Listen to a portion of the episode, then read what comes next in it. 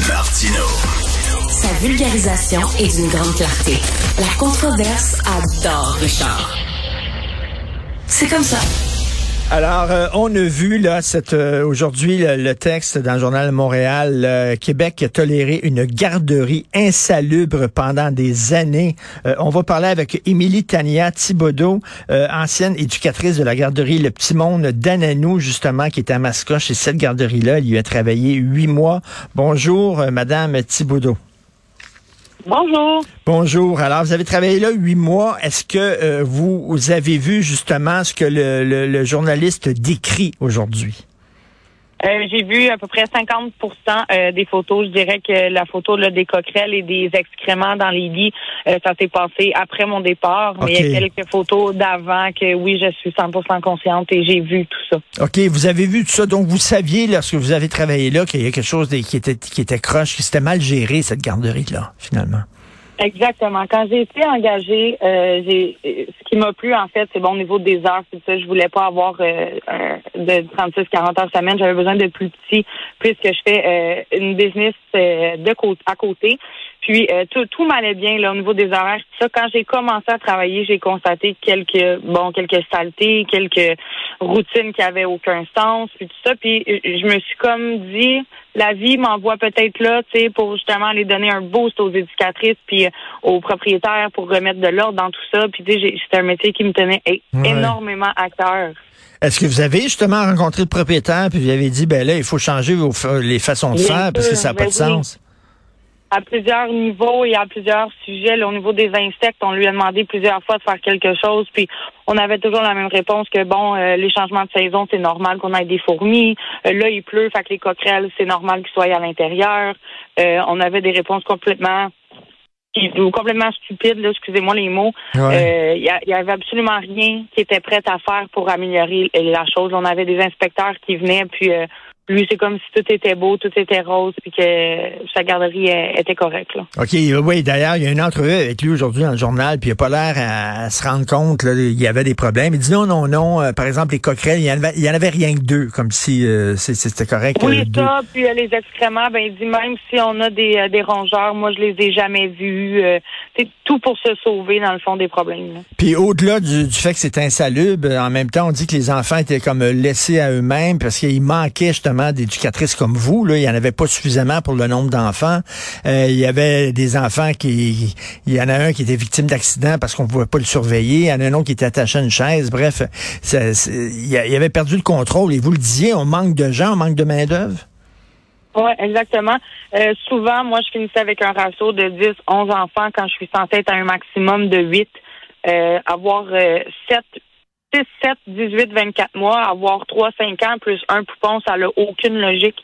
Euh, c'est extrêmement difficile de travailler dans des conditions comme ça, ben, de travailler d'une belle façon, du moins. Ben oui. Euh, il y avait beaucoup d'éducatrices qui étaient non formées, non qualifiées, que c'était comme une, une jobine. Là. Tu sais, tant qu'aller travailler au dépanneur, bon, je vais aller garder des enfants. Ben oui. Euh, il, il faisait rien, sa présence était très, très, très minime. Il était quasiment jamais sur place. Puis quand il venait Mais- sur place, c'était pour 15-20 minutes, puis il repartait tout de suite. Hey, vous, deviez, vous deviez être frustrant, maudit, parce que là, quand les inspecteurs arrivaient, là, vous dites enfin, il y a un inspecteur qui va arriver, là, ils vont fermer la Christie de garderie ou ils vont, ils vont le forcer à changer ses affaires. Ben non, souvent, 52 je me- inspections, puis ils ont rien fait. Exactement. Moi, en étant éducatrice sur place et en faisant des plaintes, je me suis dit, les inspecteurs vont peut-être venir à moi me poser vraiment des questions. Je suis là, je suis sur place, Ben oui. je vis dans, dans, dans tout ça. C'est quelque chose qui a jamais été fait. Et selon moi, le ministère de la Famille a eu un gros manque à ce sujet-là. Là. Il aurait dû faire quelque chose bien avant.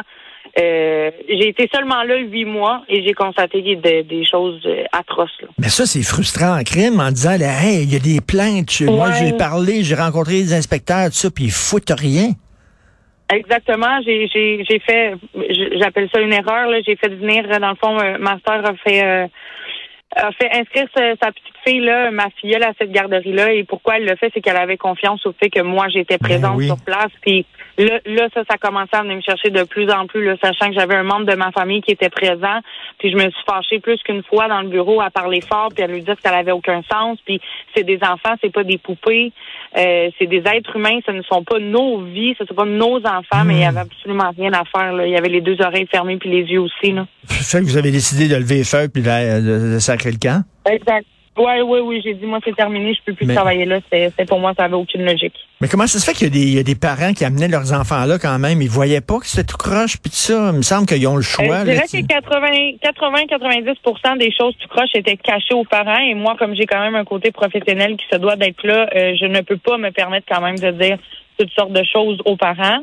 Et euh, je voudrais que de nos jours, de se trouver une garderie, ben, c'est extrêmement difficile. Les parents ont besoin de travailler, ils ont besoin d'apporter leurs enfants.